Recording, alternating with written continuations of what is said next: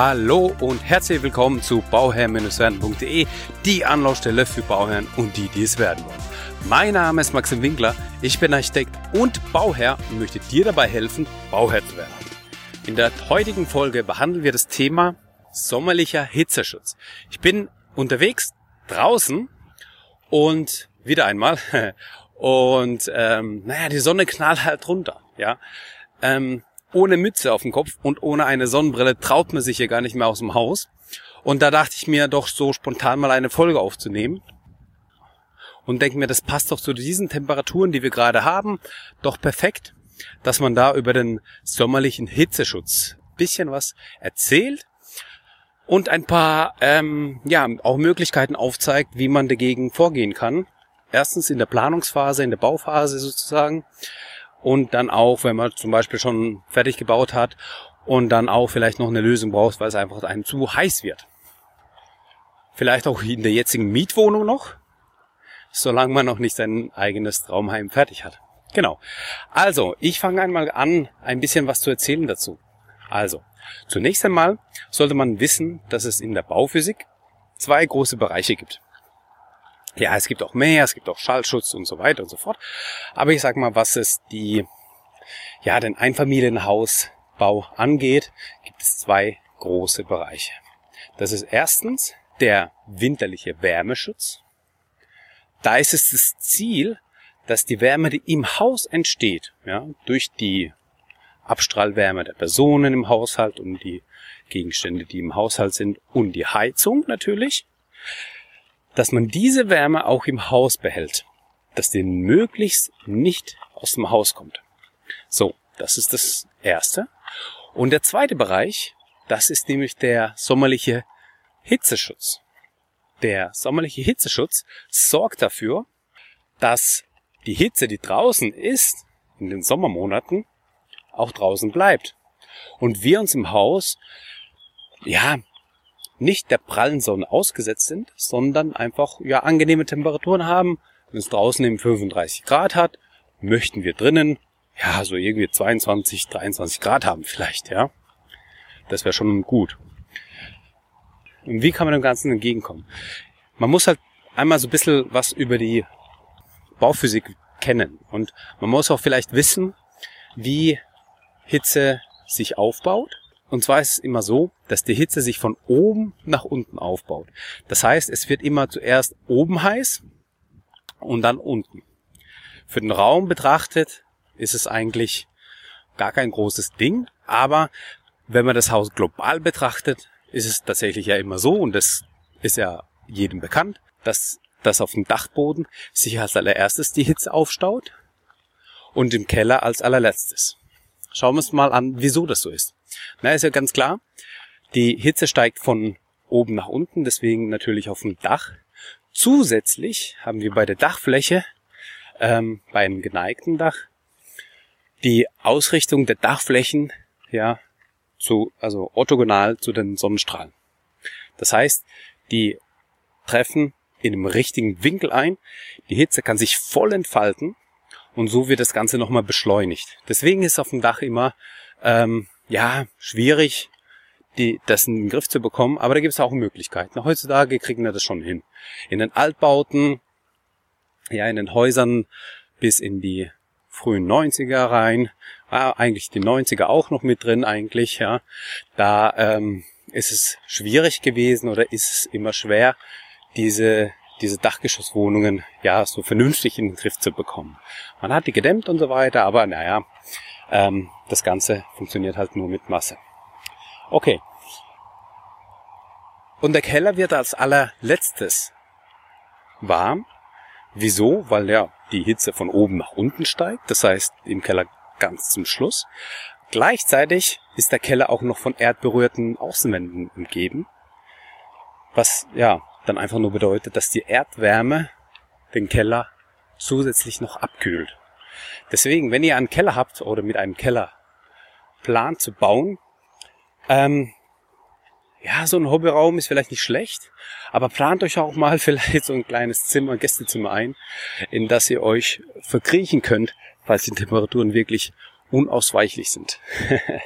Das ist vielleicht gar nicht so schlecht. Aber ähm, ich meine, so ganz allgemein betrachtet kriegt man das, den sommerlichen Hitzeschutz heutzutage durch die Materialien, die man ein, einsetzt in Häusern, kriegt man das Ganze schon hin.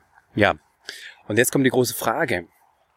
Was bauphysikalisch ist denn wichtig für den Hitzeschutz? Und da ähm, ist es genau der Gegensatz, was für den Wärmeschutz notwendig ist. Für den Hitzeschutz brauchen wir Masse. Wir brauchen Masse, die die Hitze, die die Wärme speichert tagsüber und abends nach außen abgibt. Das heißt, im Idealfall haben wir außen die Masse, die uns die Hitze aufnimmt und wenn wir uns dann nachts, wenn es dann wieder abkühlt nachts, dann nachts eben die, die Hitze nach außen wieder weggibt. Für den Wärmeschutz ist es genau das, der Gegenteil, das Gegenteil. Wir brauchen nämlich leichte Materialien, denn Masse leitet gut die Wärme nach innen. Wir brauchen leichte Materialien, die uns die Dämmung, ja, die, der, der beste, die beste Isolierung ist eigentlich Luft. Ja, eingeschlossene Luft ist die beste Isolierung. Deswegen funktioniert auch die Vakuumdämmung so gut. Ja, denn das ist nichts anderes wie Luft, die eingeschlossen ist. Die dämmt halt einfach verdammt gut. Ist einfach so. Genau.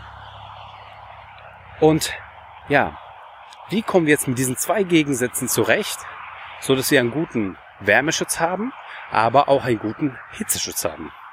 Ähm, und da muss man vielleicht ein bisschen umdenken und ein bisschen ja schauen, wie man hin, wie man da hinkommt.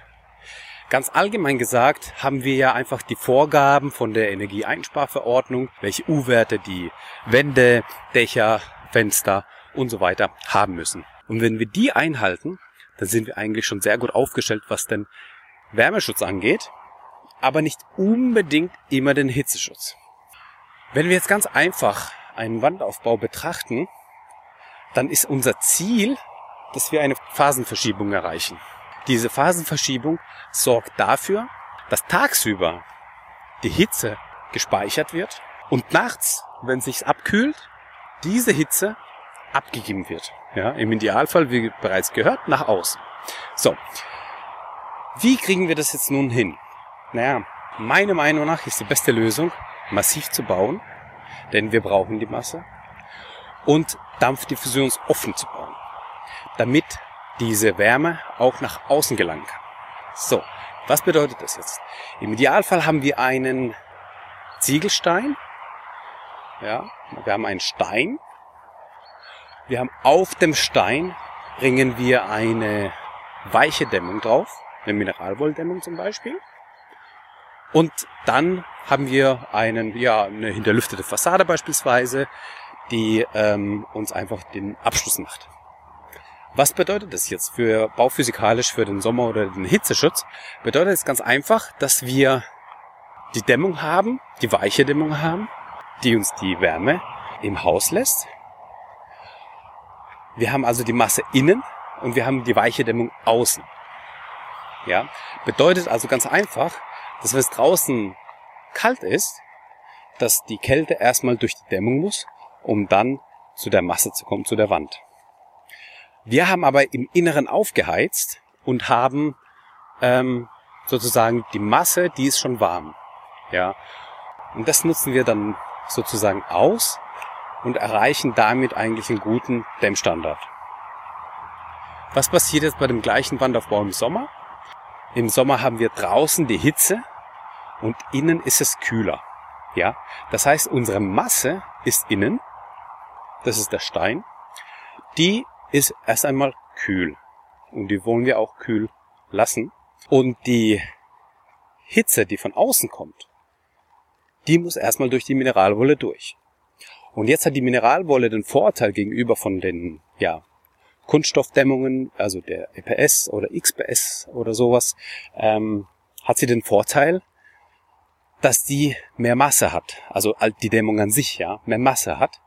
Und diese Dämmung für diese Phasenverschiebung sorgt, die wir brauchen, dass uns die Hitze nicht bis in die innere Masse kommt und das Haus sich abends wieder abkühlen kann.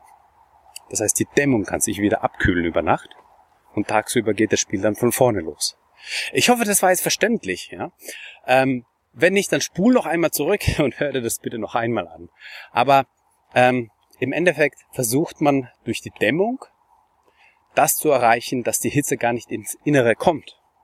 Und wenn man eine Dämmung wählt, wie zum Beispiel EPS, dann ist es so, dass die natürlich sehr gut die Hitze abhalten kann, besser als die Mineralwolle. Aber ähm, für den ja, Hitzeschutz ist es dann wieder schwieriger. Also es ist andersrum, verhält sich andersrum. Und deswegen ist es meiner Meinung nach so, dass man vielleicht eine Dämmung hat mit einem Lambda-Wert von, ähm, und deswegen ist es besser, wenn man einen Lambda-Wert hat, meiner Meinung nach, von 0,33 oder 0,35 oder sowas, und dann ähm, auch den Hitzeschutz mit hat. Denn ähm, es bringt halt nichts, dann die, ja, die, die vollen Züge der, des Lambda-Wertes auszunutzen bei der Dämmung, aber dann im Sommer eben im Haus zu schwitzen. Und wie können wir jetzt ähm, schauen, was sind jetzt die vier Tipps, die man anwenden kann, damit wir bei der Planung auch schon berücksichtigen können, dass wir den Hitzeschutz vorbeugen. Und das ist auch gleichzeitig Nummer eins bei den Tipps in der Planung, nämlich die Phasenverschiebung auszunutzen. Und zwar intelligent auszunutzen, so dass wir gar nicht die Hitze ins Haus bekommen. Ja. Und da ist es zusätzlich vielleicht auch gar nicht so schlecht. Das gilt jetzt für den, sowohl für den Hitze als auch für den Wärmeschutz, wenn man im Hausinneren, unabhängig von der Außenwand, ja, im Hausinneren nochmal zwei Betonwände hat irgendwo. Zwei kurze Scheiben an Betonwänden, beispielsweise. Die haben die Masse, die bringen die Masse rein. Die können sozusagen die Energie speichern, die gerade im Haus ist. Bedeutet im Winter haben wir aufgeheizt, die Wände heizen sich auf und die geben auch diese Energie wieder ab. Ja, das heißt, wir haben sozusagen eine Heizung uns zusätzlich eingebaut. Die ist halt sehr träge, das ist klar. Wenn sie sich mal aufheizt, dann gibt sie auch langsam wieder die Energie ab. Aber bedeutet auch im ähm, anderen Fall, im Sommerfall, ja, dass wenn wir unser Haus schön kühl halten, dann sorgt diese Masse dafür, dass die, ähm, dass das Haus auch kühl bleibt. Ja, das ist so eine Win-Win-Situation. Also das ist der Tipp Nummer eins. Die Phasenverschiebung nutzen. Tipp Nummer zwei, das wäre dann die Ausrichtung des Grundstückes beziehungsweise des Hauses wählen. Da muss man vielleicht mal sagen, dass es ja oft strebt man ja an, dass das Wohnzimmer mit einem Südausgang versehen wird. Das heißt, die Terrasse sich im Süden befindet. Ja, im Süden ist die Sonne, da wollen alle hin. Ich bin da anderer Meinung. Ich habe da die Meinung, dass es die beste Terrasse ist im Westen, meiner Meinung nach. Das kann jeder für sich entscheiden, wer will, ja. Keine Frage. Wenn ihr eine Südterrasse haben wollt, weil ihr damit auch schon gute Erfahrung habt, kein Problem, ja. Aber meiner Meinung nach ist die Westseite sogar besser dafür geeignet. Ich werde auch erklären, wieso. Meistens haben wir in der Richtung, wo wir unsere ja, Fenster ausgerichtet haben, haben wir da auch die größten Glasflächen und dort haben wir auch dann die Terrasse. Haben wir das Ganze dann im Süden, bedeutet das im Sommer, dass uns die Bude durch diese großen Glasflächen einfach aufgeheizt wird. Wir können, wenn wir die Terrasse nutzen, nicht die ganze Zeit die äh, Jalousien runternehmen, weil wir die ganze Zeit rein und raus gehen müssen und so weiter. Ne? Ihr kennt das ja. Und dann fängt das Dilemma an. Ja, man hat die Terrasse im Süden, das Haus heizt sich auf und dann muss man noch dafür sorgen, dass man im Süden eine Verschattung hat, dass man überhaupt angenehm draußen sitzen kann. Ja. Haben wir jetzt eine Westterrasse, dann haben wir den ganzen Tag über die Sonne nicht dort, wo wir uns befinden. Ja, wir fangen so um zwölf oder um eins an zu grillen. Und ähm, bei einer Südfassade heizt sich halt schon alles auf. Bei einer Westfassade habe ich halt noch ein paar Stunden mehr Zeit, kann noch gemütlich sitzen, es ist angenehmer ich brauche nicht unbedingt die Verschattung schon rauszuholen. Und wenn dann die Sonne im Westen ist, dann kann ich das auch einfacher verschatten, denn durch den niedrigen Sonnenstand kann ich mit ja einfachen Mitteln mehr Fläche verschatten, ja. Und ich habe auch den Vorteil, dass es in den Tagen, wo es halt nicht so knallerheiß ist, sondern eben in den Übergangsmonaten, dann kann ich mir abends dann nochmal die Westsonne einfach besser ausnutzen ja, das ist so meiner Meinung nach der, der bessere Platz für die, für die Ausrichtung des Gebäudes. Denn wenn man das Gebäude halt ganz global betrachtet und mal drauf schaut, dann sind wir von der Energieeinsparverordnung schon so eingespannt, dass die Wände, die sind überall gleich. Ja, da wird ja keine Ausrichtung, ähm, keine, keine Ausrichtung von dem Haus angeschaut für die Berechnung, sondern die U-Werte müssen stimmen. Und wenn die U-Werte der Wände stimmen, dann ist es ja auch völlig egal, wie es ausgerichtet ist. Für den Wärmeschutz ist ja auch völlig egal, was das angeht. Haben wir aber im Westen die Terrasse, dann haben wir dort auch die Öffnungen. Und wir profitieren von der tieferen Sonne, die uns in das Haus reinkommt, auch im Winter. Und wir profitieren dann auch natürlich davon, dass es uns die Terrasse angenehmer macht, die zu nutzen. Das war Tipp 2 und der gehört auch zu der Kategorie, die man halt in der Planung schon berücksichtigen kann. Ja, Tipp 3 ist dann, man nutzt die Technik. Ja, wenn gar nichts geht, dann muss halt die Technik ran. Und so ist es halt auch. Ja, man kann sich eine Lüftungsanlage einbauen lassen. Die sorgt dann einfach dafür, dass die warme Luft, die im Gebäude entsteht, dass die abgeführt wird und dass die kühlere Luft, die durch den Wärmetauscher kommt, dass die einfach in das Gebäude reinkommt. Ja, das ist eine ganz einfache Methode. Man kann damit nicht aktiv kühlen. Es ist eine passive Kühlung dadurch, ja, weil man halt nicht ähm, die Temperatur genau einstellen kann, sondern man, man nimmt einfach die warme Luft weg und bringt halt kühlere Luft rein. Das ist ja so der Hintergrund davon.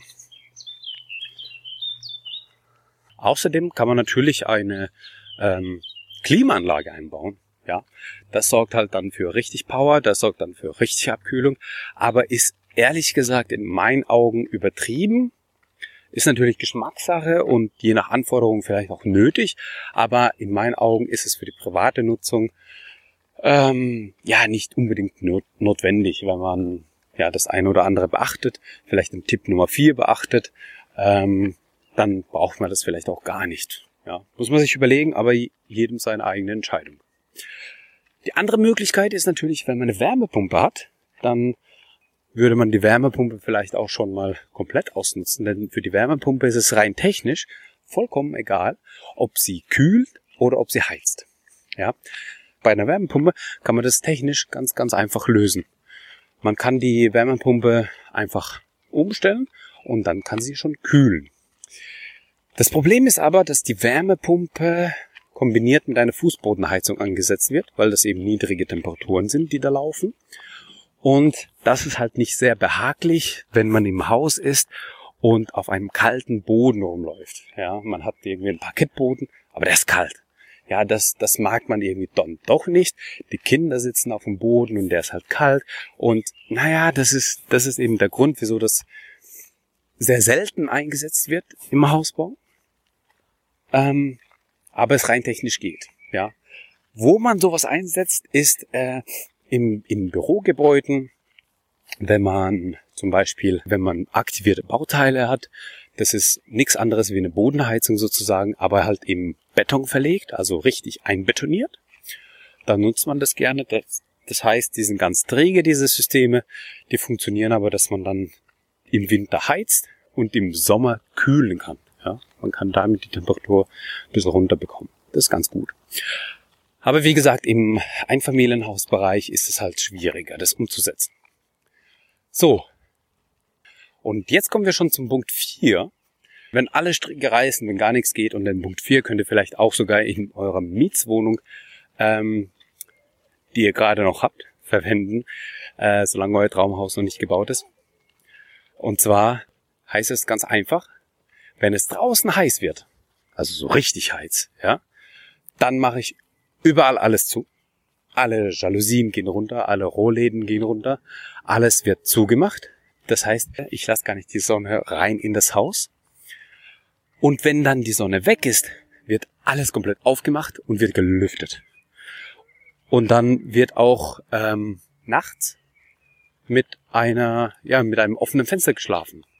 Dann kann sich das Haus komplett auskühlen, ja, und dann geht das ganze Spiel am nächsten Tag von vorne los dass man einfach versucht, ja, die Hitze draußen zu lassen, gar nicht reinkommen zu lassen und ähm, dann, wenn's, wenn die Sonne eben weg ist und wenn es draußen kälter wird als drinnen, dann macht man wieder alles auf und tut dann komplett wieder den Austausch machen. Ja, und zwar ist es da natürlich auch ganz wichtig zu beachten, dass man wirklich alle Fenster dicht macht, denn ähm, auch wenn die Sonne nicht direkt reinknallt in einen Raum, kommen die Sonnenstrahlen oder die Wärmestrahlen kommen dann trotzdem in das Haus hinein oder in das Zimmer hinein. Ja, und deswegen ist da ganz wichtig, wenn man da mit dem System fährt, und das kann man ganz gut machen. Probiert es einfach mal aus. Dann kann man das ganz gut mal testen und schauen, ob es sich tatsächlich lohnt. Und ich sag's dir, das wird sich lohnen oder dann merkst du auch den Unterschied. wenn du da einfach mal alles dicht machst und alles dunkel ist, dann merkst du schon, dass es viel angenehmer sein wird dahin. Das waren also diese vier Tipps, die ich für dich habe. Ich fasse die nochmal kurz zusammen. Erstens haben wir gesagt, es geht um die Phasenverschiebung und dass man die in der Planung schon mal berücksichtigt und einplant. Zweitens ging es um die Ausrichtung, dass man die Hausausrichtung möglichst Richtung Westen meiner Meinung nach hat. Das Haus ist sowieso sehr gut gedämmt nach der Energieeinsparverordnung und dann ist das größere Thema, das größere Leid, was wir haben, ist eigentlich der Hitzeschutz anstatt der Wärmeschutz. Drittens geht es dann darum, dass man das Ganze technisch nochmal lösen kann, indem man eine Lüftungsanlage einbaut, indem man eine Klimaanlage einbaut, im schlimmsten Falle sozusagen, oder auch eine Wärmepumpe umnutzt, dass sie nicht nur heizt, sondern dass die auch mal kühlen kann. Das kann die rein technisch sehr gut. Und der vierte Punkt war, naja, wenn draußen es knalle heiß wird, dann die Schotten dicht machen. Alles zumachen, alles dunkel haben, nachts wieder lüften und auskühlen. Das waren jetzt meine vier Tipps zu dem sommerlichen Hitzeschutz.